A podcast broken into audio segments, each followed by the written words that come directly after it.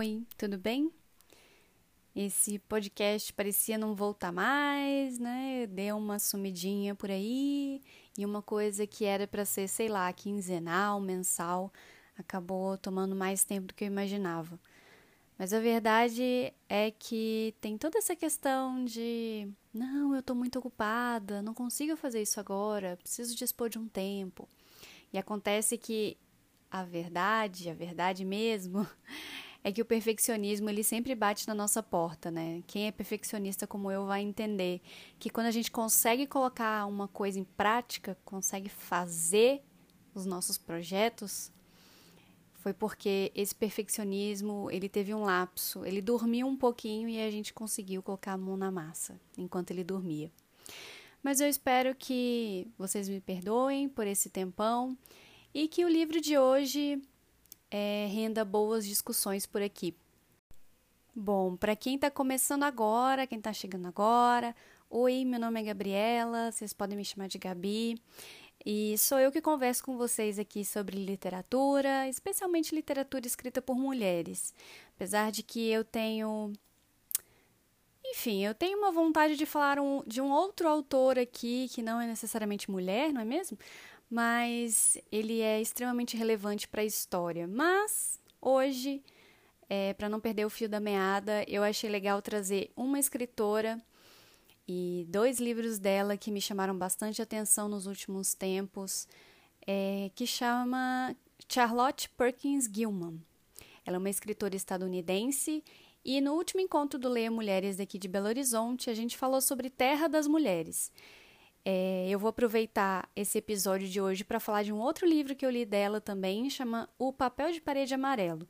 Então eu vou fazer esse episódio especial Charlotte Perkins Gilman. E eu espero que vocês gostem. Eu resolvi falar sobre a Charlotte nesse episódio de hoje porque a discussão é longa, bastante longa. E ela tem vários pormenores que às vezes as pessoas esquecem de citar. E eu acho importante a gente ressaltar sempre quando formos falar sobre ela. Né? A gente tende a colocar é, as autoras, os autores, enfim, essas pessoas que já não estão mais entre nós num patamar de deuses e pessoas perfeitas que na verdade não é real, né, para ninguém. E muitas vezes coisas que eu leio sobre a autora, sobre os livros, sobre as obras dela, colocam como um toque de perfeição e tudo mais. E eu acho que vale a pena trazer a discussão para um âmbito um pouco mais real, um pouco mais pé no chão. E a gente lembrar que estamos falando sobre seres humanos que falham pra caramba, têm equívocos, erram, mas também acertam, também fazem coisas boas. Então, eu já vou começar dando um, um pequeno panorama assim de quem é, né? É, a Charlotte Perkins Gilman, ela nasceu no dia 3 de julho de 1860. Como eu disse, ela nasceu nos Estados Unidos e dizem, né, os biógrafos da autora dizem que ela teve contato com o feminismo, né, se é que a gente pode chamar assim, né? Lá na adolescência, mais ou menos, é, quando ela viu na pele o tratamento dado a uma mulher, né? Quando a mãe dela foi abandonada pelo pai dela e ela se viu ali tendo que criar de não sei quantas crianças sozinha e essa separação deixou a Charlotte extremamente marcada e isso fez com que ela começasse a olhar esses papéis sociais de uma maneira muito diferente das, das crianças normais, assim. Então, ela a partir da adolescência, ela começa a ter esse essa iluminação nesse sentido que a questão de gênero era uma situação a ser pensada. Então a Charlotte, ela poeta, romancista, filósofa, escritora, é, socióloga, economista, muitas coisas assim. Ela, na verdade, não escreveu apenas literatura, apesar de que as duas obras que eu vou falar sobre são é, é, obras literárias. Um é um romance e o outro é um conto. Mas ela foi muito reconhecida, principalmente pelas, pelos textos dela é, feministas, né? É, dizem que ela não se enquadrava, ela, ela tinha uma afinidade com o movimento sufragista, mas com, com uma certa distância, assim. É, ela publicou textos, tem um, um, um, livro que ela publicou, se não me engano, chama Women in Economics, né, que fala sobre economia. Tem um livro também que fala sobre arquitetura, como que a, as cidades não são planejadas para abrigarem as mulheres, e né, tem esses outros textos literários que ela também fez. Ela também sofreu de depressão durante muitos anos, é, durante o seu casamento. É, ela teve uma filha chamada Catherine e em 1935 ela descobriu um câncer de mama que era inoperável e aí então ela decidiu se matar.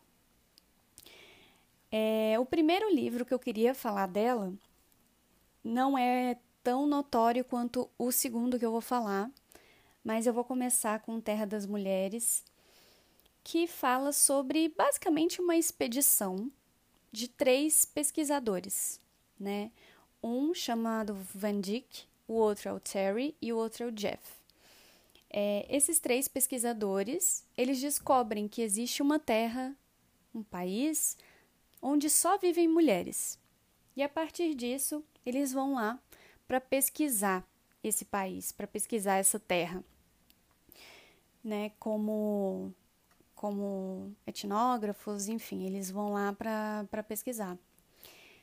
Ele foi publicado, esse romance, em 1915 e ele inspirou a história da Mulher Maravilha.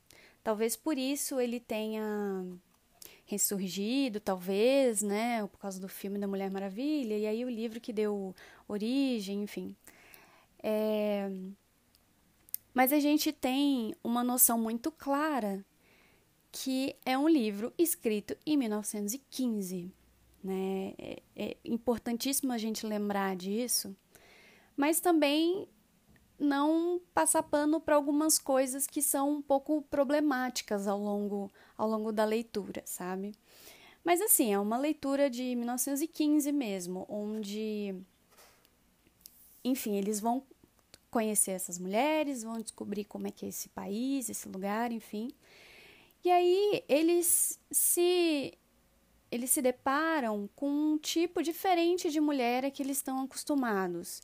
Então, as mulheres lá é, são de usar roupas utilitárias, elas têm cabelos curtos, então tudo é muito bem racionalizado, tudo muito bem pensado. Eles achavam que ao, ao encontrarem com elas, elas iam simplesmente matá-los ou aprisioná-los, e na verdade elas não fazem isso, pelo contrário, elas encontram com eles e acolhem e colocam eles no, nos aposentos, assim, super confortáveis, com roupas suficientes e tudo mais. E na verdade o que elas estão procurando é uma troca de culturas, né? Então, enquanto elas vão falando sobre a cultura delas, que é uma é a intenção deles, né, descobrir como que é a cultura, eles fazem o contrário, porque elas querem conhecer a terra desses homens também. É interessante porque no início do livro ela vai falar que ah, ela não, né? O, o narrador vai dizer que ah, os homens que tentaram ir para essas terras nunca mais voltaram. E é um gancho do início do livro que ele não se explica. Então a gente não sabe exatamente se esses caras foram de verdade, porque quando os três pesquisadores chegam lá, não existem homens. Há dois mil anos elas não têm contato com homens. Então, né? A gente fica meio assim, tá, tudo bem. Então tem um gap aqui um pouco importante que ela não explicou. Mas tudo bem, vamos, vamos indo, né? É uma questão que me incomodou bastante é que quando você tenta é, refletir sobre uma outra, um outro, talvez uma outra conceito, um outro conceito de, de uma terra é, onde as mulheres possam ser diferentes, a gente acaba tendo um perigo de cair na mesma padronização a qual nós somos submetidas. Né? Então, ela diz o tempo inteiro, talvez é, para refutar mesmo o pensamento desses caras, que as mulheres são calmas e são extremamente analíticas e suaves, elas não brigam, elas não querem guerra com eles, elas têm curiosidade, enfim. Então acaba colocando também a mulher numa caixa de serenidade, de, né, como se ela não, não pudesse também ter os seus acessos de, de raiva, assim, enfim. E isso ao longo do texto ele vai ficando um pouco marcado demais. Mas é interessante que tem um momento ali que essas mulheres elas dizem que na verdade não existem defeitos, elas não consideram os defeitos da mesma forma que a gente considera os defeitos das pessoas, né? Então, elas acolhem os tipos de reações que as pessoas possam ter. Então, é, não existem erros no, na concepção delas, né? Porque se a gente for parar para pensar, nós temos uma sociedade extremamente marcada por uma é, um modo de vida cristão, né? Então a gente ah, não pode fazer isso, não pode fazer aquilo, não pode fazer isso. E elas não têm essa concepção. Tudo o que move essas mulheres nesse país, a, a religião delas é a maternidade. Que aí é uma outra questão que a gente vai entrar é, que não fica tão explícita. Tem uma partezinha assim que ela explica, mas é, é óbvio, né? A gente está falando de uma, de uma ficção, então nem tudo vai ser explicado. Mas toda essa questão da maternidade é, é muito forte. E para algumas pessoas pode até incomodar mesmo, né? Para quem não tem exatamente muita vontade de ter filhos, enfim, tem toda aquela questão isso pode soar meio obrigatório naquele lugar onde as mulheres têm filhos, por partenogênese, né? Então, elas mesmas produzem as suas filhas, são sempre filhas, nunca são filhos, são filhas sempre. Então, é, se cria ali naquela sociedade como se fosse um sonho, né? Uma vontade muito grande de ser mãe, né? Então, é, praticamente todas as mulheres naquele país elas elas são mães, né? E aí tem algum um trechinho ali curto que ela vai falar que na verdade é, as mulheres elas não é, não precisam ter filhos se elas não quiserem e aí elas precisam cuidar das outras mulheres, dos outros filhos das outras mulheres. Isso, ao longo do livro, é muito marcado, é sempre um bate-volta, é sempre é, esses pesquisadores trocando é, noções sobre sociedade com as outras mulheres, né? As mulheres é, que são é, delegadas a eles, assim, digamos. Elas vão e acompanham o desenvolver desses homens com a língua, né, com contato com a cultura delas, enfim, então elas são responsáveis por eles, né. É muito interessante é, como que eles vão fazendo uma, meio que um ping-pong, assim, enquanto elas vão falando como, como que é, não existe casamento, por exemplo, né, é uma sociedade muito mais horizontalizada, você não tem sobrenomes, e aí eles, peraí, você não tem sobrenome? Como assim você não tem sobrenome? Mas como que vai saber de quem é aquele filho? E aí elas começam a falar, né, sobre essa, essa questão. Ué, não, se nasce um bebê, é, a gente fala, ah, essa aqui é a fulana que é filha de Cicrana, mas ela não tem um, um, um sobrenome. E aí a gente para para pensar como que é inteligente ela colocar isso, porque a gente começa a pensar sobre a questão da posse, né, do capitalismo. Então você precisa ter um sobrenome, você precisa ter uma origem, você precisa ter um dono, um pai, uma mãe que é responsável por você.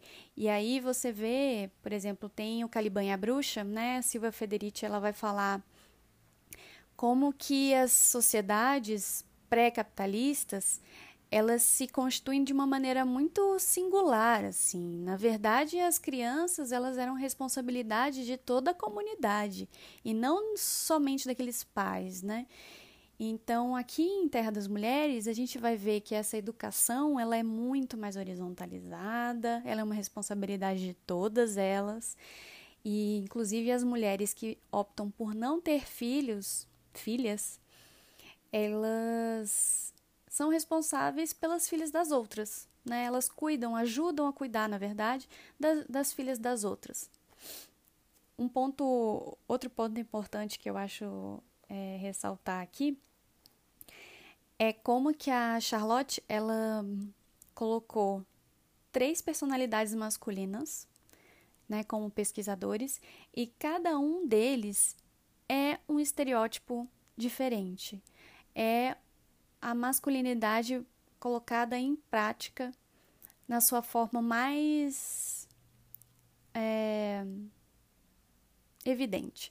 Né? Então, por exemplo, a gente tem o Terry, que é aquele machão que a gente conhece, aquele cara, sabe, um imbecil de marca maior, que diz que vai chegar na Terra das Mulheres botando banca até elas obedecerem tudo que ele pedir né? Então é um cara extremamente é, grosso e não faz questão de é, nenhuma de ser é, educado com elas e ele acha tudo que elas fazem meio ridículo, sem sentido, absurdo.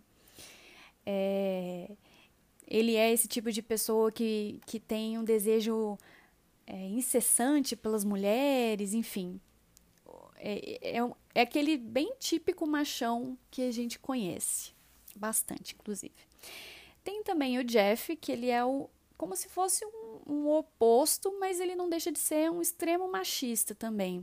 Que é aquele cara que acha que deve acolher a mulher, que a mulher é um ser digno e divino e não sei o que, sabe? Assim, ah, precisamos ser sempre muito educados com elas. Aquele típico cavalheiro, né? Aquela, aquela questão do cavalheiro que que abre a porta para a mulher entrar no carro, mas na verdade é um escroto, né? Que basta um, um, um lapso assim para ele se mostrar, né? Mostrar as garrinhas dele.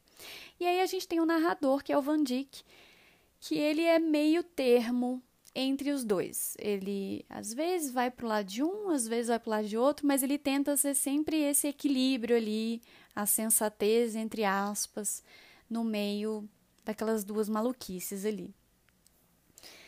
E é ele que a gente vai acompanhando o desenrolar dessa história e tudo mais.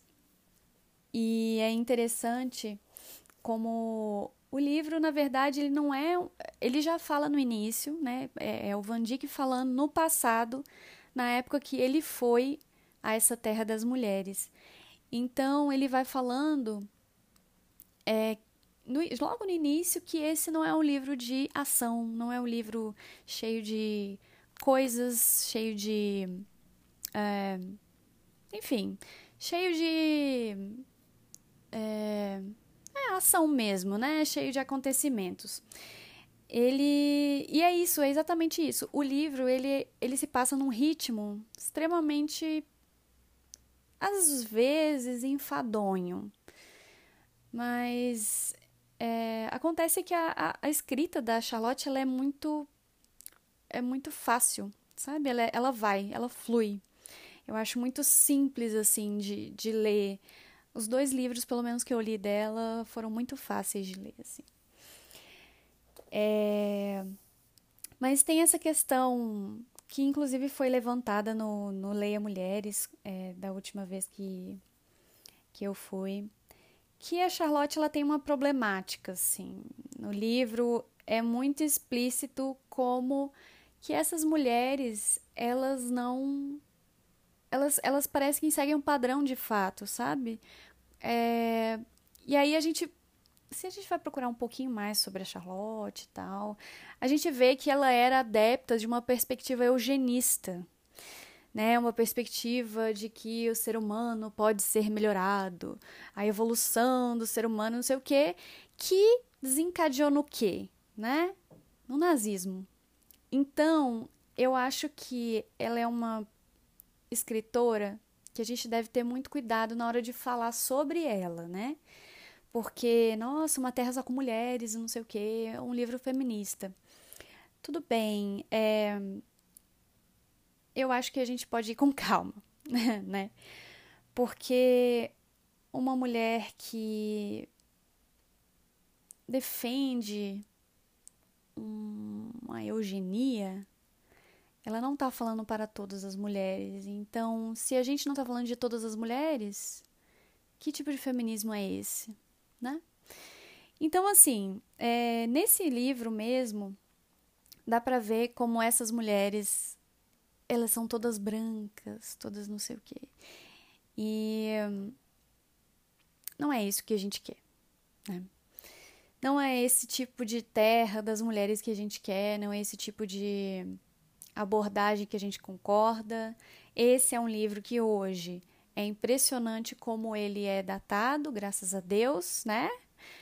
1915, a gente tem que encaixar a literatura na época que ela foi feita, mas ainda assim, se a gente também dá muito dá muita trela para essas coisas, né? Porque se a gente for parar para pensar, sei lá, em 1859, Úrsula estava sendo publicada aqui no Brasil, né, da Maria Firmina dos Reis, uma mulher nordestina, negra, professora e, e abolicionista, né? Então, assim, não é porque uma coisa foi escrita em 1915 ou 1800 que ela tem o aval de ser é, preconceituosa e escrota, né?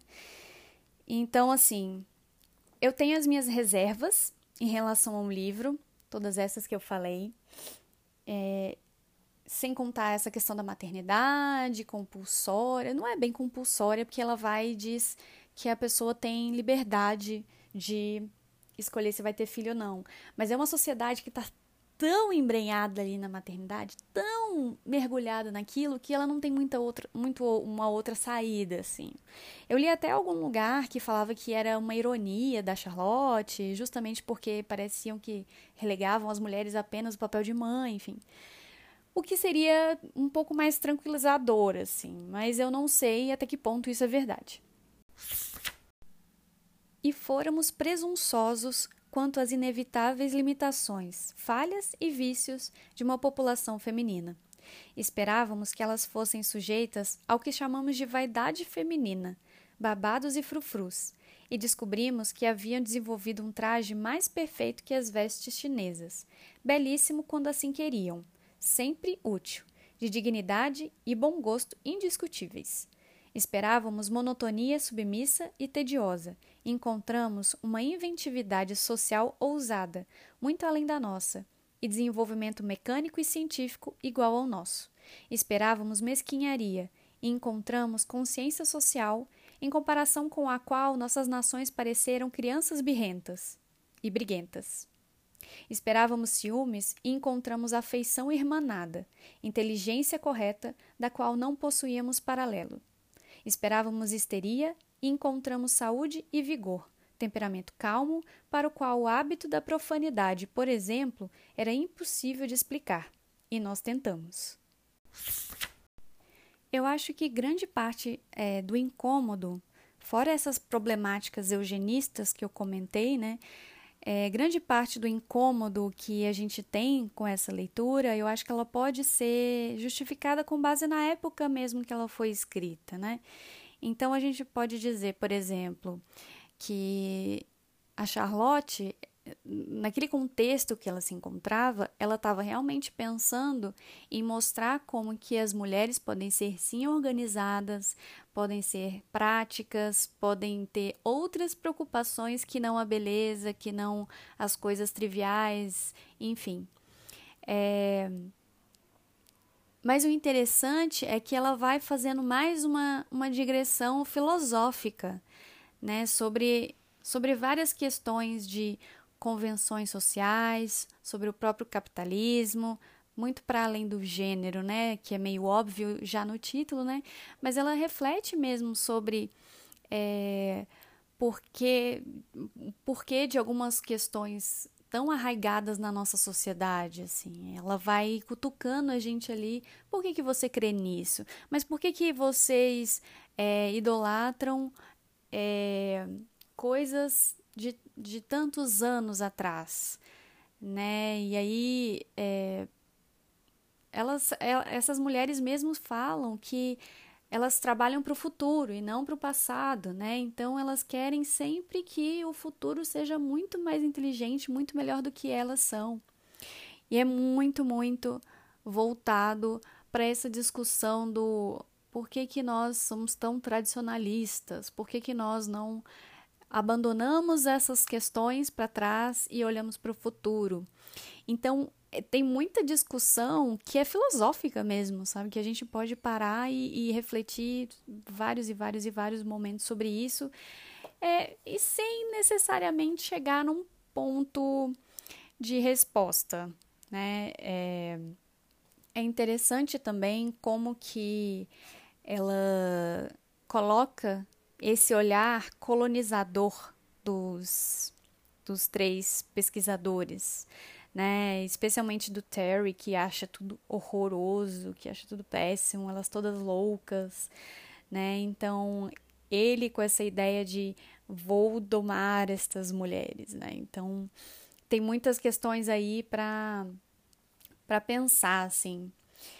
É, apesar de que tem uma outra questão que me deixa que eu tô lembrando agora, assim, que me deixa bastante incomodada, assim, na na, na, no enredo do livro e tal, mas que as meninas conseguiram me ajudar durante o Leia Mulheres, assim. Como que essas mulheres, elas não tinham desejos sexuais, assim.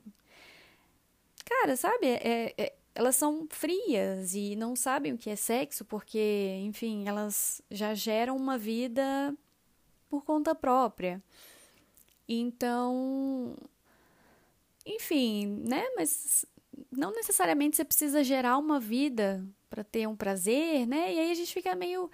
Por que, que elas são tão frias? Por que, que quando eles falam sobre essas questões elas ficam curiosas porque elas não entendem, enfim. Mas uma das meninas no encontro apontou uma coisa interessante. O desejo, né? O desejo, tanto o desejo capitalista quanto o desejo carnal, enfim, que a gente que a gente vivencia na nossa sociedade, ele pode gerar um caos. E numa sociedade tão organizada, tão perfeita, tão é, né, cada coisa no seu lugar, assim, o desejo, ele talvez seria uma situação extremamente problemática. Então, tudo bem, sabe? Essa parte eu consegui até entender, assim. Eu quero até que vocês, se vocês leram também o livro, por favor, vamos conversar sobre isso, assim. Nossa, tem muita coisa para falar sobre ele, assim, que não sei nem se vai dar tempo de falar aqui sem que esse áudio fique, sei lá, duas horas, porque eu ainda tenho que falar sobre o papel de parede amarelo. Ao mesmo tempo, eu acho que é importante a gente lembrar que é uma visão utópica para uma pessoa, né? Para uma pessoa específica. Para ela, a visão utópica dela em relação ao a uma terra das mulheres era essa. E tá, tudo bem. Né? A gente já levantou todas as problemáticas desse livro, todas as questões. Então, aí a gente chega num outro ponto que a gente fala sobre a questão da literatura, né? Porque é um trabalho literário. Muita gente encara a Terra das Mulheres como se fosse assim, nossa, a obra feminista, a utopia feminista. E na verdade, gente, calma, sabe? É só a visão de uma mulher no, no contexto dela ali, no contexto X dela ali, é a visão dela em relação ao que ela ali sofria, ao que ela tinha acesso e ao que ela né, pôde produzir a partir disso. Então, é muito problemática a forma que as pessoas encaram esse livro como se fosse a utopia feminista, porque essa não é uma utopia feminista. Em hipótese nenhuma. Né? Ela era uma utopia para essa mulher.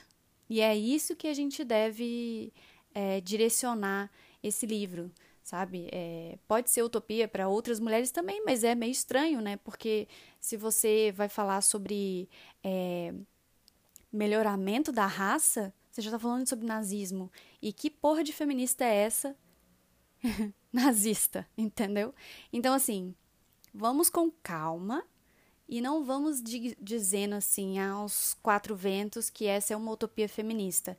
E pelo amor de Deus, pessoas, textos que já ouvi falarem sobre, falarem isso, escreverem isso.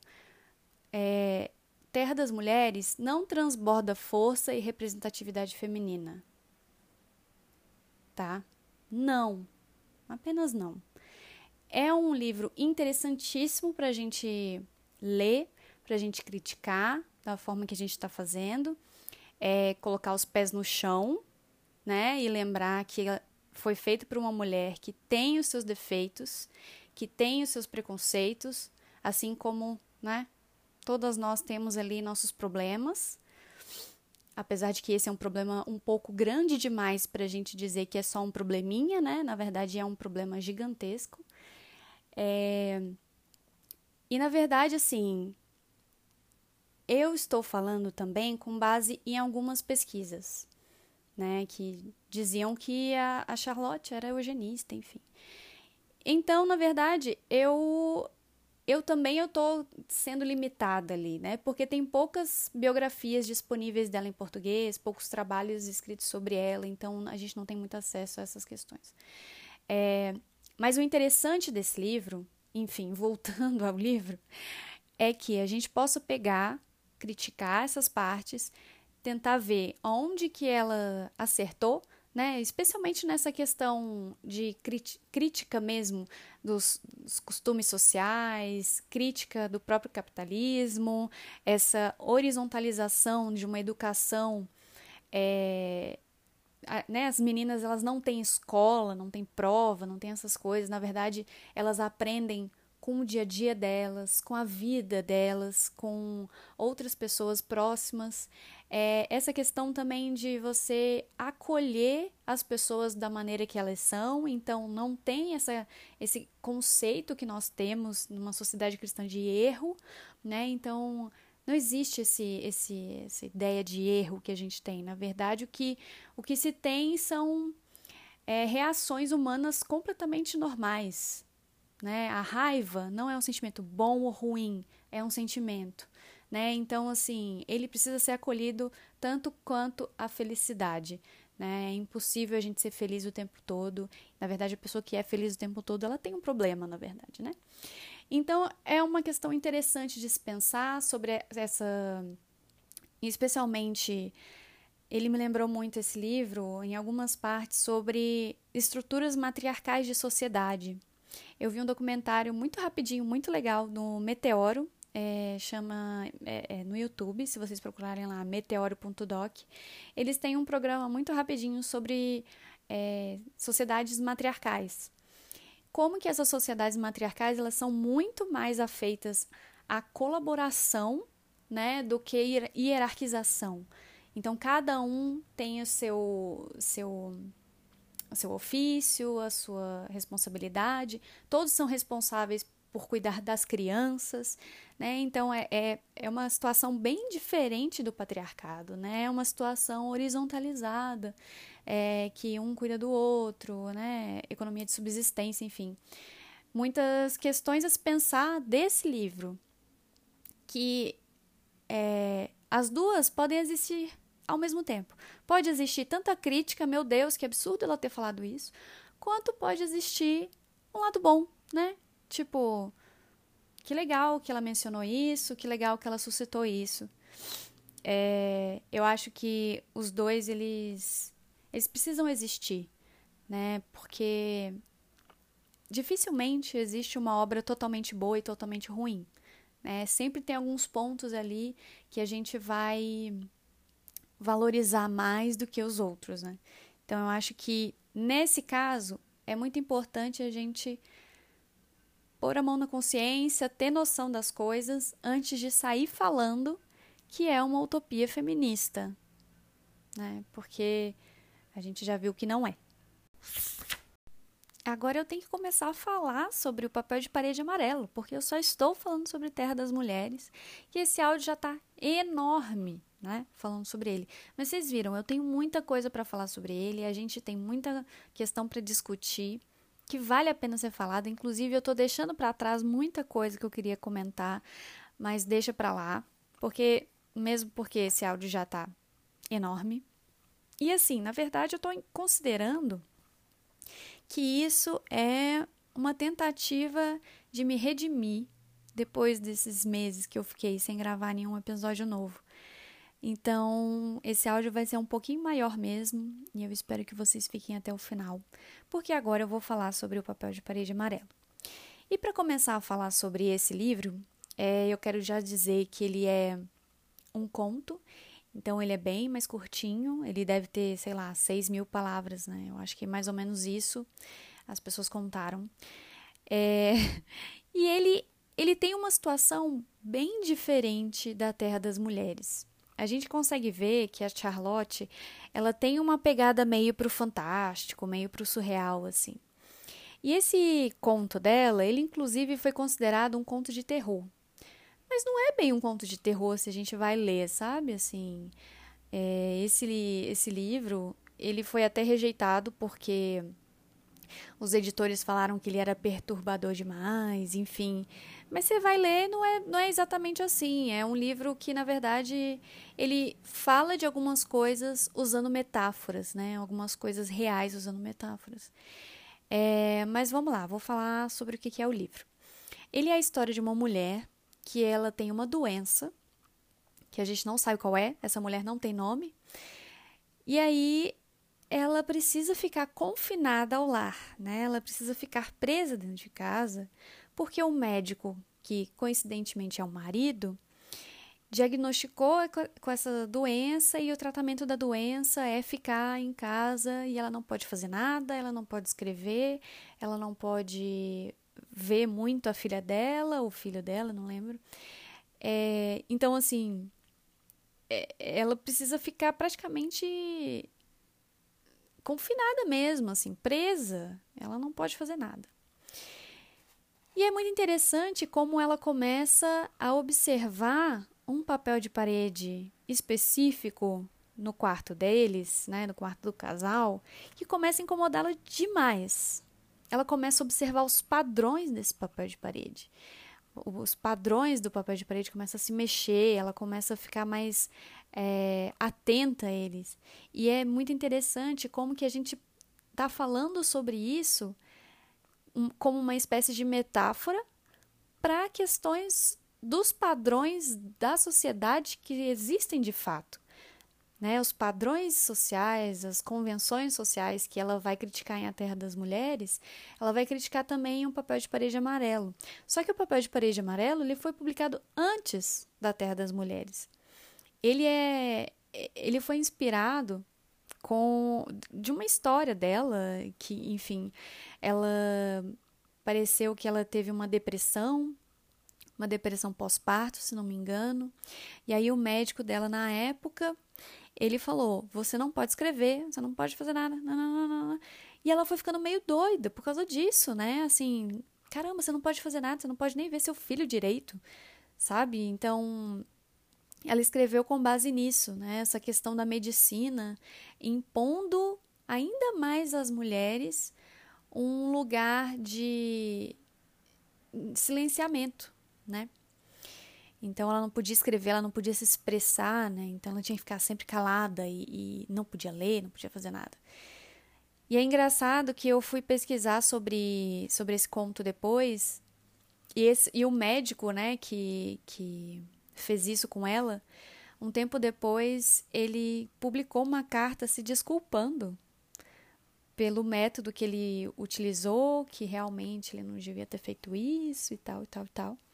E aí a Charlotte ela vai falar, bom, então o meu objetivo foi cumprido, né? E enfim, esse livro ele é um pouco mais a história dele é mais abrangente que o A Terra das Mulheres, eu acho. É, é muito mais envolvente essa história. Eu achei muito mais interessante como que ela usa essa questão da metáfora mesmo. É, eu não lembro se eu falei, mas quando ela, ela enviou esse texto, muitas editoras falaram que era é, horroroso, que era perturbador e que jamais iria publicar um texto desse assim. Mas enfim, é, tem alguns trechos desse, desse livro que a gente pode adaptar muito para os dias de hoje, assim. É, a própria ciência dos homens impondo o que uma mulher deve ou não fazer com seu corpo, né? A gente já está mais que cansada de ver este padrão. Esse livro foi publicado em 1892 e ele é narrado em primeira pessoa pela protagonista da história, numa espécie de diário. Então, a gente vai vendo conforme ela vai narrando a passagem, né, desse tempo, desse curto tempo, durante alguns meses só, que ela está, né, presa nessa casa, presa nesse lar, assim. E é impressionante como que ela tem no início, assim, uma visão muito romantizada do marido dela, como que ela diz que ele é bom demais para ela, que se preocupa e diz que só ela pode se curar dessa doença.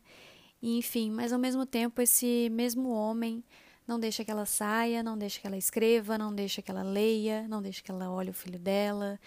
Então, como que ele quer que ela se cure, né? E aí ela começa a encontrar nesse papel de parede uma uma distração, né, para tudo isso. E ela começa a ficar obcecada com esse papel de parede, começa a ver coisas que ela não via antes. E, e aí o, o tom da, da narrativa vai ficando um pouco mais surreal, um pouco mais sombria, que ela vai ficando meio louca em relação a isso, assim. É, a edição que eu tenho é da José Olímpio. É uma edição muito bonita, capa muito bonita mesmo. E ela tem a apresentação da Márcia Tiburi. E ela ainda tem o pós-fácil de uma mulher que é especialista, eu acho, na Charlotte. Tô tentando aqui achar o título. Pós-fácil Elaine Hedges. É, e essa análise que ela faz aqui atrás é muito rica. E é a partir dela que a gente entende que esse foi um, um conto inspirado numa história que aconteceu com a própria Charlotte, né? E, cara, é diferente de A Terra das Mulheres, eu acho que esse pode ser um livro muito interessante para ser lido. Não, A Terra das Mulheres eu também acho que vale a pena ser lido, com todas aquelas questões em mente. Mas o Papel de Parede Amarelo eu acho que é que ela conseguiu abranger mais histórias a partir disso. Tanto que nem a, a autora, né, a, a, a narradora, desculpa, é, a narradora não tem nenhum nome, né, porque ela pode ser qualquer mulher, né, lidando com depressão pós-parto, lidando com cientificismo, lidando com um homem que acha que sabe mais que ela. Então, eu acho que essa narrativa desse texto ela é um pouco mais interessante e é engraçado que foi escrito antes do outro, né? Então, é, talvez valha a pena ler esse para depois ler o outro, mas enfim, eu acho que essa questão da cronologia vai de vocês assim. Eu marquei tanta coisa nesse livro que tá até muito difícil de ler algumas partes para vocês, porque ele ele dá muitas frases que a gente reconhece até hoje, sabe? É um livro que a gente consegue colocar para nossa atualidade, para nossa vida hoje. diferente da Terra das Mulheres. Esse a gente consegue adaptar para hoje tranquilamente. E aí eu tô tentando achar algum trechinho para ler para vocês. Agora passo muito tempo deitada. John diz que é bom para mim, que devo dormir o máximo que puder. Na verdade, adquiri o hábito por causa dele, porque ele me obrigava a dormir por uma hora depois de cada refeição. Estou convencida de que é um hábito ruim, pois a verdade é que não durmo. E isso instiga a mentira, porque não digo a ninguém que estou acordada, nem pensar. A verdade é que estou ficando com um pouco de medo de John. Ele às vezes parece muito estranho, e mesmo Jenny tem um olhar inexplicável. De vez em quando penso, como se fosse uma hipótese científica, que talvez seja o papel. Em mais de uma ocasião, ao entrar subitamente no quarto, sob os mais inocentes pretextos e sem que ele se desse conta de que eu estava observando, flagrei John olhando para o papel, e Jenny também. Uma vez encontrei-a com a mão no papel. Ela não sabia que eu estava ali, e quando lhe perguntei, com a voz serena, muito tranquila, da maneira mais comedida possível, o que estava fazendo com o papel, ela se virou como se tivesse sido pega roubando e ficou muito zangada, e me perguntou por que eu a assustara daquele jeito. Em seguida, disse que o papel manchava tudo que entrava em contato com ele, que tinha encontrado manchas amarelas em todas as minhas roupas e nas de John também, e que gostaria que fôssemos mais cuidadosos. Não parece uma desculpa inocente? Mas sei que ela estava estudando o padrão e estou decidida a que ninguém o decifre, senão eu. Bom, eu acho que sobre o papel de parede amarelo é isso. Falei um pouco menos do que Terra das Mulheres, porque o papel de parede não tem muito o que dizer. Ele é isso, ele é um conto mais curto mesmo. Tem aí uma reflexão sobre padrões e convenções que a gente já discutiu ali em Terra das Mulheres. É, é interessante como que a, a Charlotte ela realmente tenta é, até faz sentido pensando aqui por alto mesmo até faz sentido esse esse movimento do papel de parede ter sido publicado antes de Terra das Mulheres né porque em o papel a gente vê que ela percebe esses padrões, ela percebe essas convenções a qual as mulheres são submetidas. E aí você vai ver em A Terra das Mulheres uma prática, né, de como isso é, todas essas problemáticas levantadas em um papel é, podem ser subvertidas, né? É, quando ela, ela teve a noção de que a mulher ela passa por um processo é, extremamente complicado numa sociedade patriarcal, ela vai tentar trazer uma espécie de solução em A Terra das Mulheres que, como a gente viu, é, desandou total, né? não foi exatamente um ideal utópico, né? Mas até pensando aqui agora, faz sentido essa, essa linha do tempo ter sido primeiro publicado um e depois o outro. É uma coisa que eu esqueci de comentar com vocês e que duas pessoas me puxaram a orelha lá no Instagram são os tradutores dos livros, né? Então eu vou falar dos dois, né? Primeiro, A Terra das Mulheres. A edição que eu tenho é da Rosa dos Tempos e ela foi traduzida pela Flávia Jacobian. E é engraçado que a, a Flávia Jacobian ela também fez uma análise de um e-book do papel de parede amarelo esse e-book está muito baratinho. Se você tem um Kindle, vale super a pena comprar, porque é um livro curto, um livro muito rápido. Mas a edição que eu tenho do papel de parede amarelo é impressa, é da José Olímpio, e a tradução foi do Diogo Henriques. Então, fica aí é, os tradutores devidamente anunciados, porque de fato eu não estava fazendo isso nos outros livros, e isso realmente é muito importante para o papel do tradutor, para a editora também. Então, é isso, viu, gente? Tradutores devidamente creditados. Eu quero pedir desculpa para vocês se o áudio ficou muito estranho, se o volume ficou esquisito, mas enfim, como eu disse no primeiro episódio do podcast, todos os, os áudios eles são feitos com meu celular, com meu fone de ouvido, então equipamento zero, né? Eu faço tudo meio que também na correria, ainda mais esse episódio que ficou mais longo, eu não tive esse tempo de parar e, e revisar e tudo mais. Então, é, eu espero que não esteja muito discrepante um áudio do outro, assim. Mas eu vou pedir realmente paciência de vocês, porque essas coisas inevitavelmente vão acontecer, né? Enquanto é, for uma coisa mais amadora mesmo nesse sentido. Mas eu acho que o mais importante mesmo são as, as discussões que a gente vai suscitando a partir das leituras, enfim, o conteúdo, ele é mais importante do que essa estética do podcast. Imagino eu, né? Pelo menos. então eu quero agradecer muito também quem ouviu até aqui. Eu fico muito, muito feliz todas as vezes que vocês mencionam o podcast, que vocês falam dele por aí. É... E eu vejo que muita gente está me procurando também nas redes sociais porque me conheceram através do podcast. Então, isso, assim, é uma felicidade que vocês não sabem nem mensurar. Então, para vocês que ainda não me, não me seguem nas redes sociais, é só me procurar, arroba uma certa Gabi.